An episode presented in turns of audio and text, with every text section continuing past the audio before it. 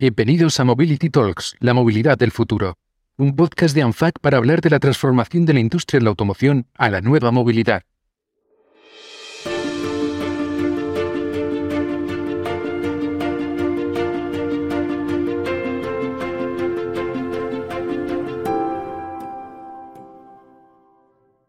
Estamos plenamente acostumbrados a ver coches de todo tipo por nuestras calles, eh, utilitarios, compactos, berlinas, monovolúmenes deportivos y cada vez más, que a mí personalmente me gustan menos, un montón de sub. Cada uno tiene una misión, satisfacer las necesidades de un usuario concreto aparte de ser bonito. He aquí donde entra en juego nuestro invitado de hoy, su diseño que ha estado concebido siempre no solo para buscar la belleza, sino para mejorar la eficiencia, prestaciones y la sostenibilidad del modelo. Con la electrificación de la movilidad resulta un área clave la del diseño, porque hay que aprovechar al máximo las prestaciones que ofrece un vehículo, alargar su durabilidad y difuminar así una de las principales barreras de entrada de los usuarios. Hoy, en nuestro podcast, hablamos del diseño de automóviles y lo haremos como una de las figuras más destacadas de la industria, el máximo responsable de diseño de Alfa Romeo, Alejandro Mesonero Romanos. Alejandro lleva 28 años en el sector y más de 18 años liderando equipos de diseño en grupos punteros como propio Volkswagen, donde fue jefe de diseño de Seat y Cupra, Renault Group y ahora en Stellantis, de como os digo, lidera el diseño de Alfa Romeo. Soy Félix García, director de comunicación de ANFAC y comenzamos. Alejandro, acabas de diseñar el Alfa 33 Stradale, que reinterpreta el mítico 33 Stradale de 1967 y para mí, opinión personal, uno de los coches más bellos del año y de la historia del automóvil. Eh, es más difícil como diseñador crear un nuevo modelo o rediseñar un clásico, como te acabas de hacer para adaptarlo al siglo XXI? Buenos días, eh, Félix, y a todos los oyentes. Eh, buena pregunta. Mira, todo tiene su dificultad. Crear un nuevo modelo eh, que no existía precedentemente es difícil. y recrear un modelo mítico como el 33 Estradale también es difícil. Lo único los ingredientes, si puedo decirlo así, de, la dificultad cambian. Claramente el, el hecho de, de, eh, de, reinterpretar o de hacer 56 años más tarde un nuevo 33 Estradale tiene la dificultad eh, de, de, las expectativas, porque fue un coche de los más bonitos de su época, en el año 67 cuando se, cuando se lanzó, y, y lógicamente eh, hemos tenido que hacer este salto un poco al vacío de 56 años donde no ha habido ninguna, con, ninguna continuidad y, llegar finalmente a un coche que debe recordar al espíritu de este coche original y también eh, que se debe adaptar a un cierto nivel de modernidad, que es lo que eh, los clientes o el público en general también quieren en un coche actual. más allá de, de, si un coche bonito o feo, cuando te pones a diseñar, eh, la gente pues a lo mejor solo se queda en esa parte externa, ¿no? O interna, o sea, en el propio diseño, ¿no? Pero, ¿cómo de complejo es el proceso de creación y diseño de, un modelo nuevo?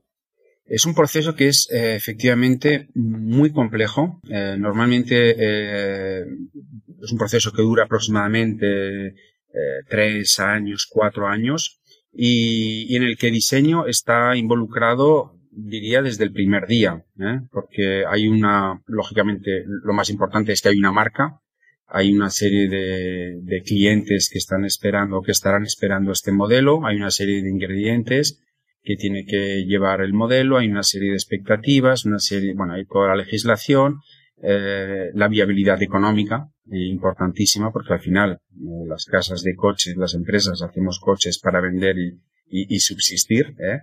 Eh, con lo cual es, es, un proceso que es muy, muy complejo, en el que el diseño, quizás la parte que se ve, eh, es un poco la, la, la, la, punta del iceberg, ¿no? Es como la, la Fórmula 1 es el día de la carrera que ves, ¿no? Cuando el diseño, cuando el coche sale a la calle, pero hay un, enorme trabajo eh, con la ingeniería, con la comunicación, con el marketing, con el producto, eh, que está detrás y que no se ve. Al final, un coche cuando sale al mercado tiene una estética condicionada por muchísimos factores que no son generalmente conocidos del gran público.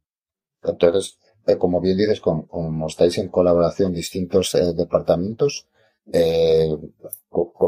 son muy diferentes los tipos de perfiles y el número de personas también que, que están involucradas en este diseño. ¿Es, ¿Es fácil la coordinación? entre todas estas áreas tan diferentes? Bueno, cambia un poco de, mm, en mi experiencia por lo menos, depende del, del, grupo o de la empresa en el que trabajes. Yo he tenido una experiencia diferente en el grupo Volkswagen, en Renault o ahora en Stellantis. Al final, digamos que el, la base de nuestro trabajo no cambia, pero la manera de organizarse en, las diferentes empresas sí que cambia. Eh, en Stellantis hay algo que me gusta mucho y concretamente en Alfa Romeo es que en Alfa Romeo somos un grupo mm, muy reducido de gente, prácticamente en la en lo que es eh, la marca en sí, ¿eh? lo que es comunicación, producto, marketing. Estamos, estamos hablando más o menos de unas 50 personas aproximadamente, es, muy reducido. En diseño somos unas 25 también, 25 o 30 Quiero decirte con esto que el, el, el, la comunicación entre nosotros y eh, la confianza eh, es muy fuerte. Nos vemos cada día. No tengo más que atravesar una puerta para ir a ver a nuestro presidente, ya Felipe Imparato. Esto para un diseñador es importantísimo porque eh, cualquier idea, cualquier eh, comentario que tienes sobre algo que está pasando en la empresa, pues eh, lo podemos comentar prácticamente en vivo y, al día siguiente eh, tenemos, tenemos una acción, tenemos alguna cosa que está pasando. De hecho, eh, eh, sin alargarme mucho, pero el 33 Estradale nació así, una conversación, un, un, día de oficina diciendo, oye, tenemos que hacer algo especial para el Romeo, algo aparte de los proyectos que estamos haciendo en producción, tenemos que hacer algo que realmente pague tributo a la historia de Alfa Romeo, ¿por qué no empezamos a trabajar en un 33 Stradale? Es decir, coche de los más bonitos, aunque hay una lista grande en Alfa Romeo de coches bonitos e interesantes de nuestra historia. Y nació así. Esto en otro grupo probablemente teníamos que haber pasado tres comités antes de ir a, a, discutir de una idea tan, tan loca como esta, ¿no? Y al final lo hemos hecho. En 16 meses, 18 meses más o menos, hemos creado un 33 Stradale. Eh, ya te digo que depende muchísimo de dónde trabajes. Fantástico.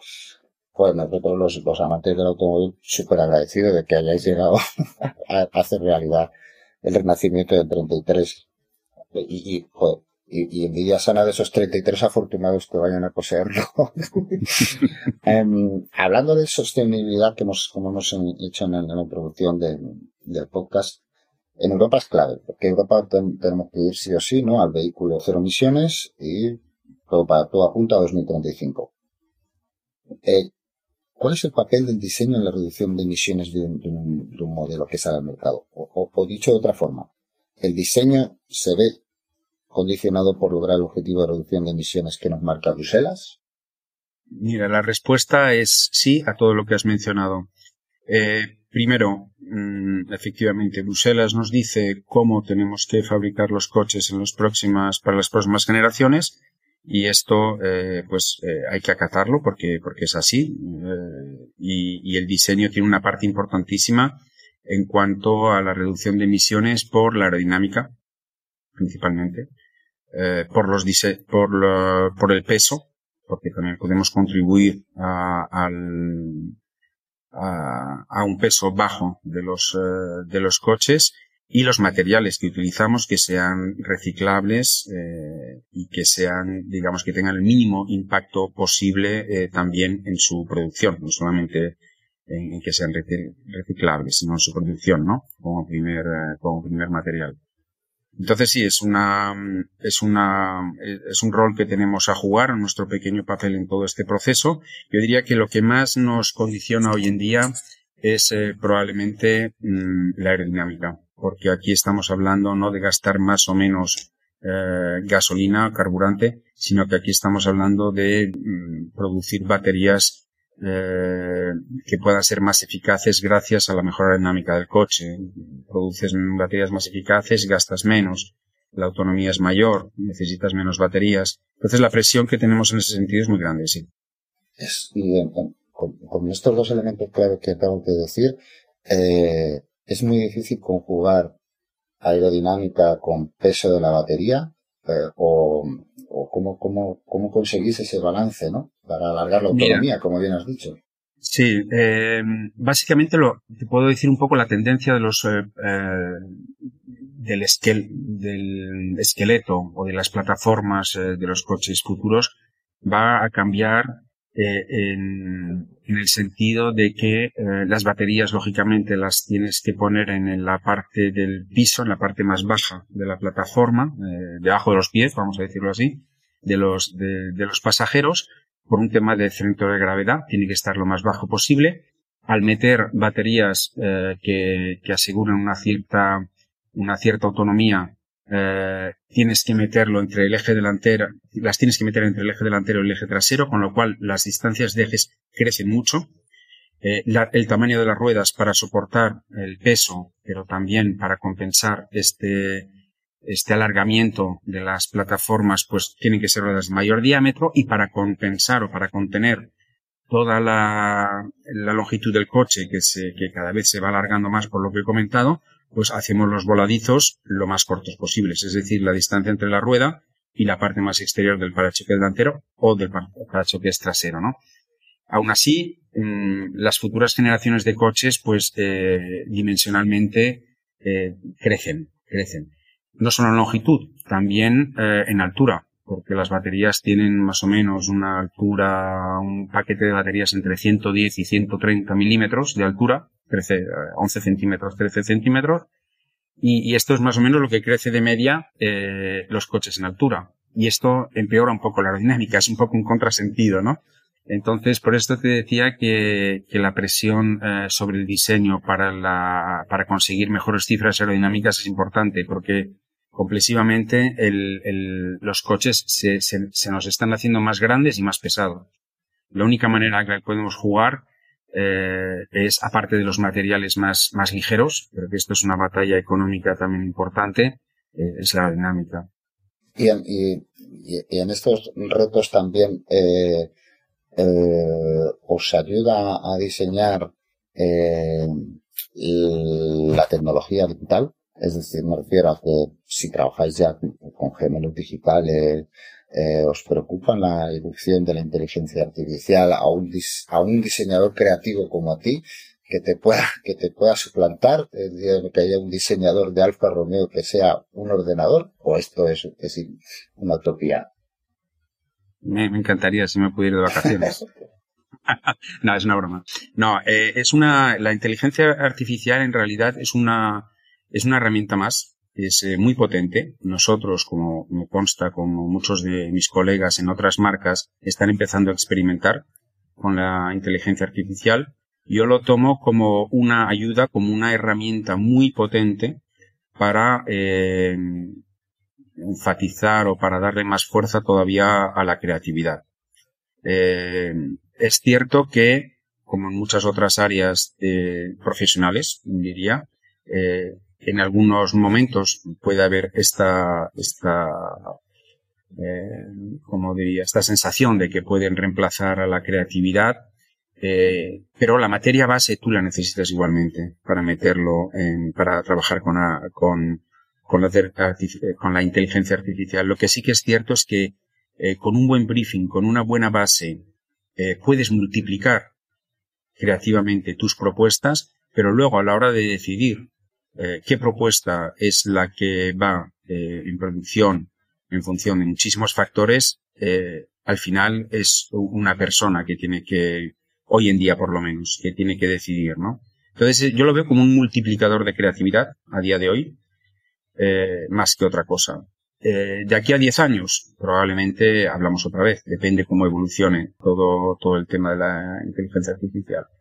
Eh, esto podría ser, la inteligencia artificial yo la considero equivalente, aunque en una escala mayor, a, lo que fueron hace, os diría, hace 25 o 30 años la aparición eh, de los programas de ordenadores de CAD, o sea, los, los, programas que ayudan a pasar del diseño en, en, lápiz y papel al ordenador, ¿eh? las, tres dimensiones virtuales.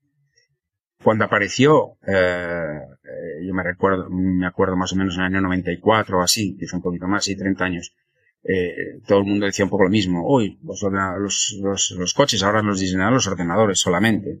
Eh, no ha pasado exactamente así. Ha ayudado muchísimo a reducir costes, a reducir tiempos. Sí. Ha sustituido la, el cerebro, digamos, la capacidad de síntesis de un diseñador o de un creativo. No.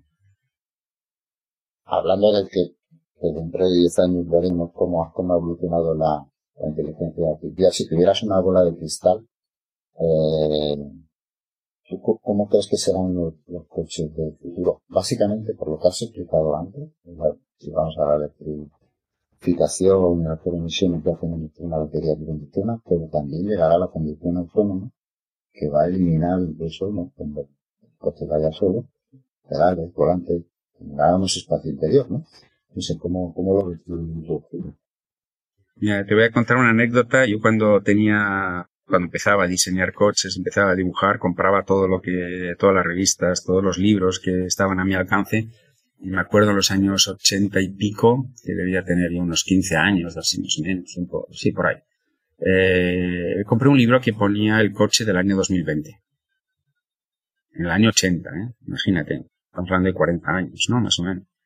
Eh, en, en avance y, eran coches que, que volaban prácticamente. Era, era, toda la, incluso la cubierta del libro, que era un libro italiano, por cierto, eh, eran todos coches que volaban por el aire, porque baja, que iban por, túneles subterráneos, eh, condición autónoma.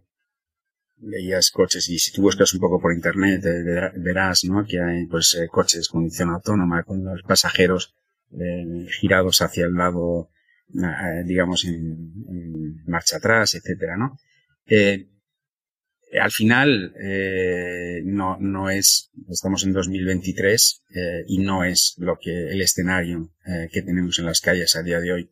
Con esta anécdota lo que quiero deciros, lo que quiero decirte es que al final la evolución del automóvil es eh, mucho más lenta de lo que la gente se piensa. Eh, es cierto que hoy la tecnología nos hace dar pasos de gigante.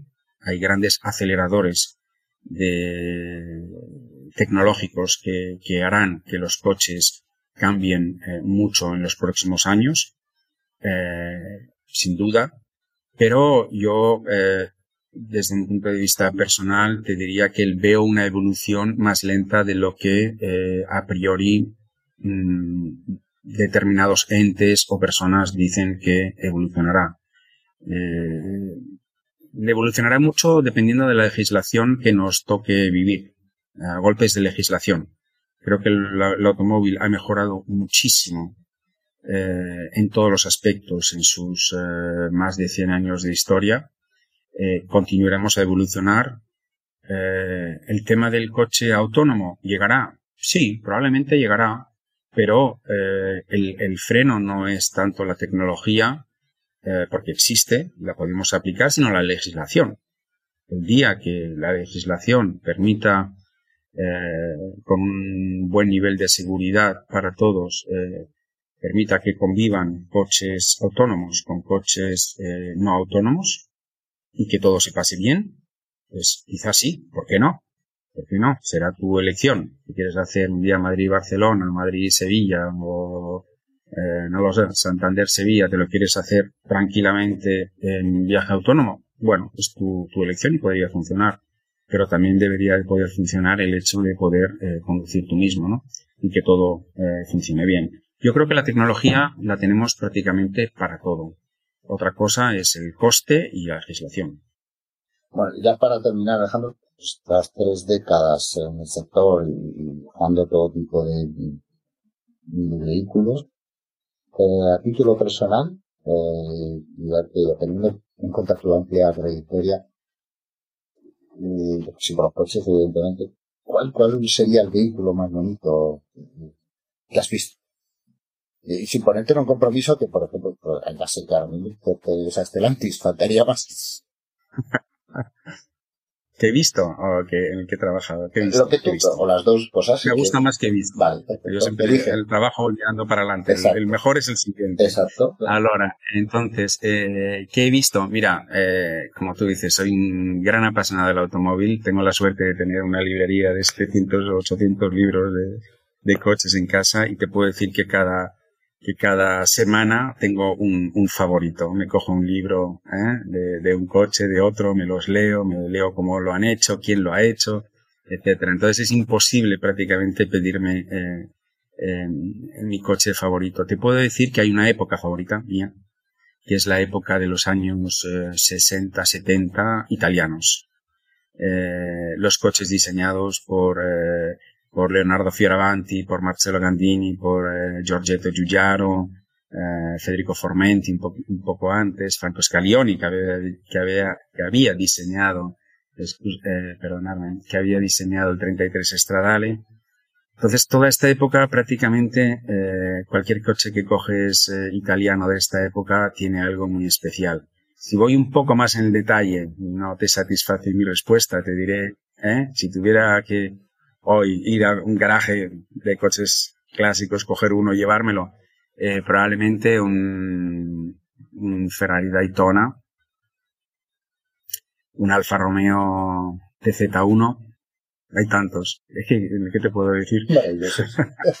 Siempre le digo a Lorenzo, Lorenzo Ordizio, eh, del, del, museo, digo, el, día, el día que te despistes, vengo por la noche y me llevaré un 8C 2900 carrocería Touring un coche que es absolutamente maravilloso, probablemente mi mejor, uno de mis favoritos del museo, ¿no? Es imposible, Félix, no me puedes preguntar esto. claro, si ya es un compromiso. Lo que sí podemos decirle a, los que nos escuchen que visiten el Museo de Alfa Romeo, que es una de las mayores joyas automovilísticas que yo he podido ver. Mira, tengo que decir, si me permites añadir, eh, es cierto, no es porque trabajara para Alfa Romeo, pero eh, he, visitado muchísimos museos del automóvil y tengo que decir que lo que se ha hecho en Alfa Romeo eh, ya hace muchos años es increíble. El museo es, eh, es precioso desde un punto de vista estético. Ves toda la historia de, de Alfa Romeo. Está muy bien explicado, es muy didáctico. Y luego todos los coches que, que están ahí son coches funcionantes. Tenemos nuestro propio pequeño circuito donde Lorenzo Ardizio los pasa, los saca a pasear una vez al año eh, muchos de ellos y, bueno, merece absolutamente la pena. Muy bien, pues eh, muchísimas gracias Alejandro por, por, tu predisposición a compartir una charla tan amena y distendida. Además, seguro que la gente que nos escucha acabará el capítulo sabiendo muchas más cosas sobre diseño. Estoy seguro de que cuando salgan a la calle van a mirar los coches con otros ojos, todo aquellos actores de los vehículos. Y a ustedes, oyentes de este podcast de AFAC, darles las gracias una vez más por estar al otro lado y emplazarles a escuchar un nuevo episodio con más claves de la que será y ya es la movilidad del futuro. Muchas gracias.